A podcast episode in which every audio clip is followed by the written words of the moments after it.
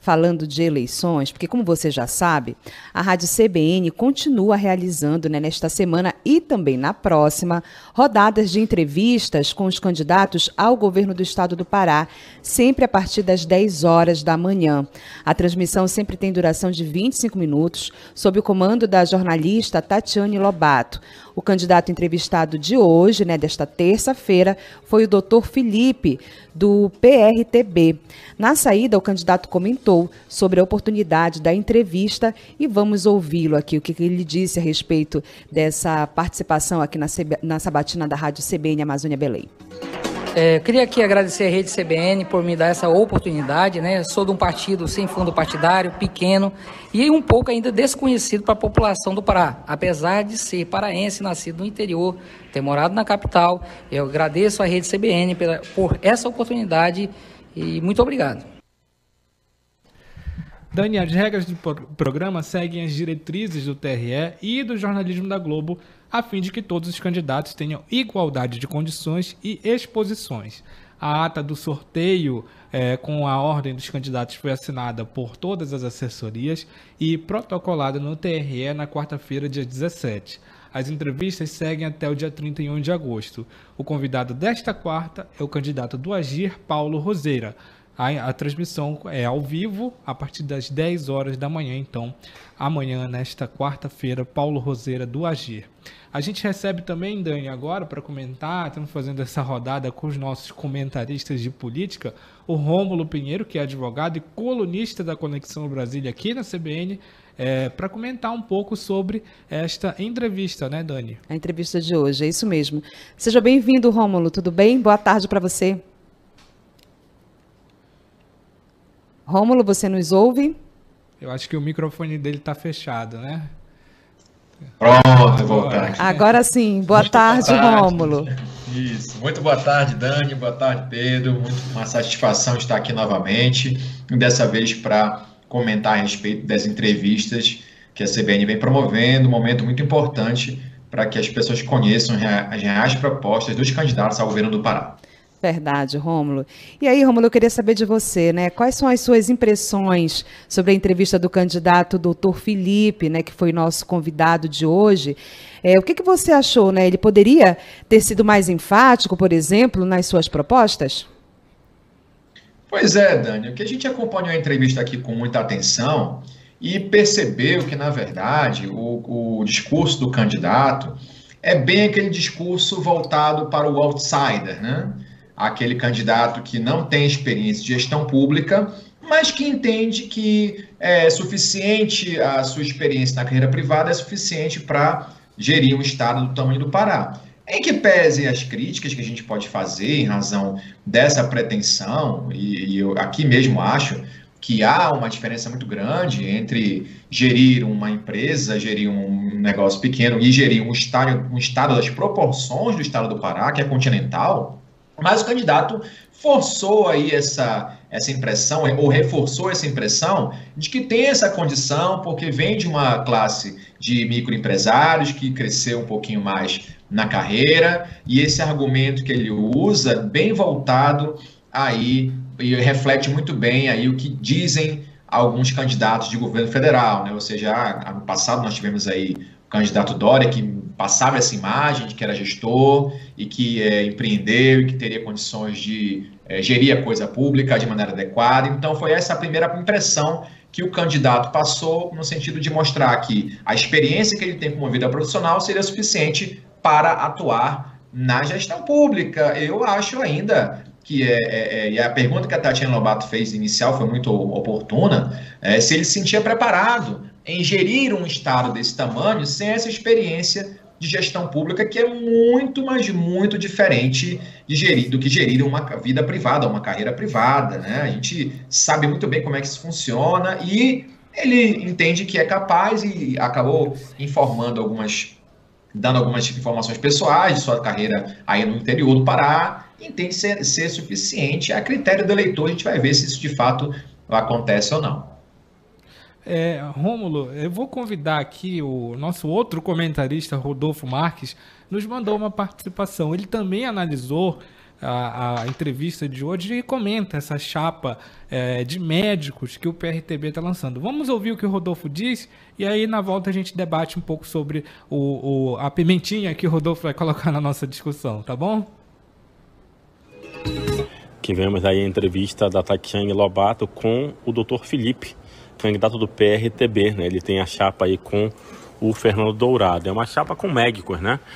O Dr. Felipe é um médico cardiologista, mas ele destacou, né, na sua entrevista concedida que ele trabalha muito na questão do empreendedorismo, né? Ele tem também coligação aí, tem relação com o agronegócio. Um tema que foi inclusive abordado também na entrevista dessa segunda-feira com o senador e candidato ao governo Zequinha Marinho. Então, o doutor Felipe, no primeiro ponto, ele se apresentou como um candidato fora né, do sistema político, fora é, da política tradicional, né, um candidato que bateu muito em algumas teclas que se assemelham ao, ao bolsonarismo. Né, o PRTB é um partido que integrou aí a, o governo Bolsonaro, a, a gestão que começou em 2019, inclusive o vice-presidente Hamilton Mourão foi eleito lá em 2018 pelo PRTB.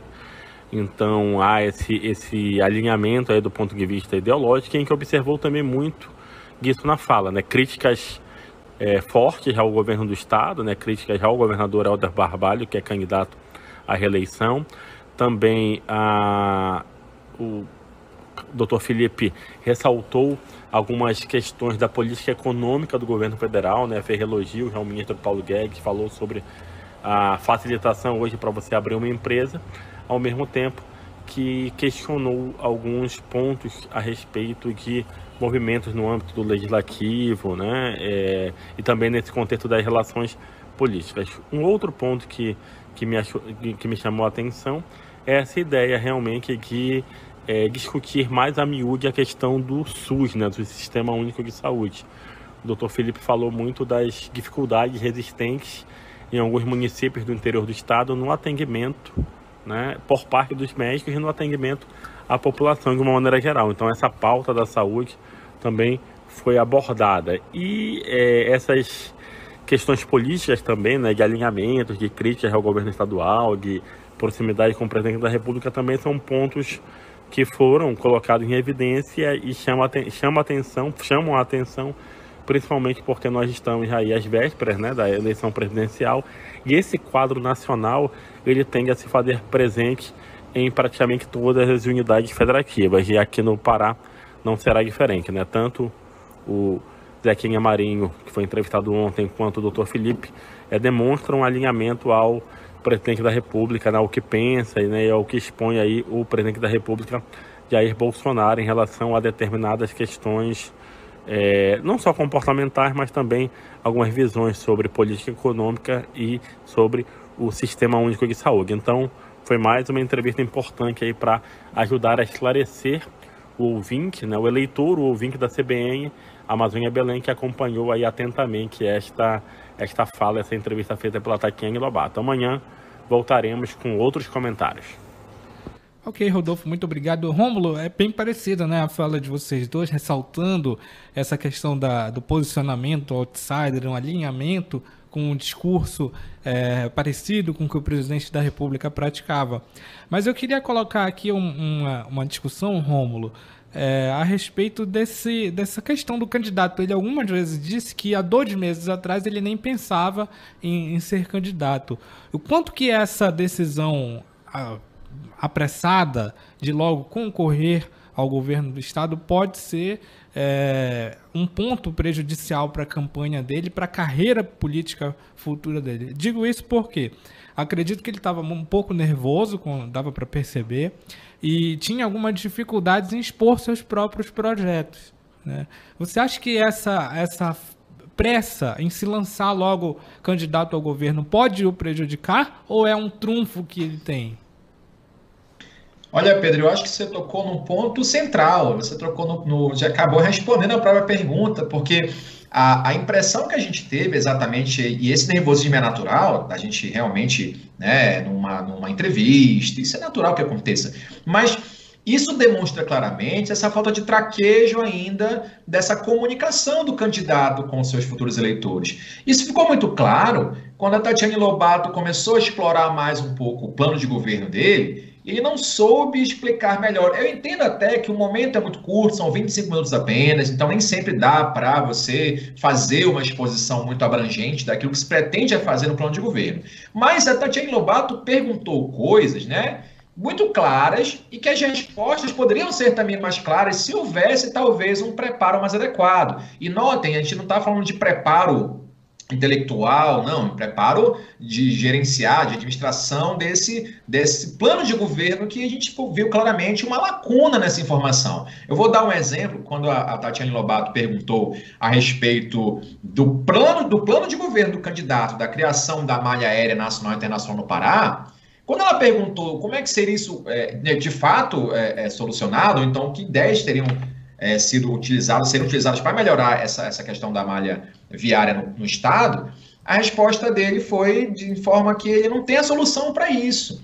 Que ele está entrando agora, que ele vai estudar, mas que ele não tem a solução para isso. Então, isso me chamou muita atenção, que o plano de governo informa a criação dessa malha, ou a renovação, ou a intensificação dessa malha é, internacional e nacional, mas, ao mesmo tempo, ele não sabe como fazer isso dá aquela ideia de que copiou e colou um plano, um plano de governo aí, e aí no decorrer do governo ele vai ver como é que se implanta isso, o que demonstra nada mais nada menos essa falta de traquejo aí com a gestão da coisa pública. Exatamente porque você vê também que para analisar essa questão da malha viária, da malha de, de, de, de, transporte, isso faz parte do governo federal também, né? E a atuação do governo federal, que me parece muito intelectualmente vinculado, né? Ligado a essas ideologias do governo federal, mas também não soube explicar como é que isso vai ser feito. Outro momento, exemplo, que isso reforça o que você está falando, Pedro, de que ali há uma inexperiência ainda clara que necessitaria talvez maior trato com a coisa pública antes de ingressar num cargo majoritário de peso, e eu falo isso em qualquer situação, mas se você pega estados menores, por exemplo, lá do Nordeste ou estados lá do Sul menores, há uma, uma dificuldade menor. O estado do Pará são regiões imensas, em regiões assim que sequer ele conhece. Você vê, por exemplo, foi questionado a questão da Ilha do Marajó, ele falou que nunca foi lá né, que não teve oportunidade de conhecer a Ilha do Marajó. Então, assim, você vê que ainda falta, na opinião deste que vos fala aqui, ainda falta um traquejo maior, uma sensibilidade maior e um conhecimento maior da própria região que vai governar para que tenha ciência dos reais problemas daquela população. Tatiana Lobato citou, por exemplo, o problema do Marajó, dos índices de desenvolvimento humano mais baixos do Brasil. Quatro cidades estão no Ilha do Marajó e ele a solução para ele era era áreas agricultáveis, era, era criar condições de renda, mas ele não conhece a região do Marajó para entender que ali, uh, quais são as áreas agricultáveis ali dentro daquela região. Melgaço foi citado, outras cidades foram citadas, mas para quem não conhece a região, fica difícil criar emprego ou informar áreas agricultáveis se ele não conhece a localidade. Então, assim, de fato há um risco muito grande, eu entendo que nesse caso do Dr. Felipe, acho que a intenção é muito boa, é, os outsiders, como a gente conhece, né, são muito bem-vindos, bem-vindos, mas é necessário, pelo menos previamente, algum tipo de gestão da coisa pública que é imprescindível, ainda mais, repito, num estado de proporções continentais que é o estado do Pará. Rômulo Pinheiro, advogado e também colunista aqui da Conexão Brasília. Obrigada mais uma vez pela sua participação, pela sua gentileza de topar conversar conosco aqui, né, no Tarde de Notícias e repercutir nessa rodada que nós estamos tendo aí de entrevistas com os candidatos a governo do estado. Mais uma vez, obrigada, Rômulo. Obrigado, está sempre à disposição. Essa semana a gente volta por aqui de novo. Obrigado. Tá certo, a gente vai ficar aguardando por aqui. 3 horas e 50 minutos, vamos a mais um intervalo aqui do Tarde de Notícias. Já já a gente volta com a coluna Direito do Consumidor.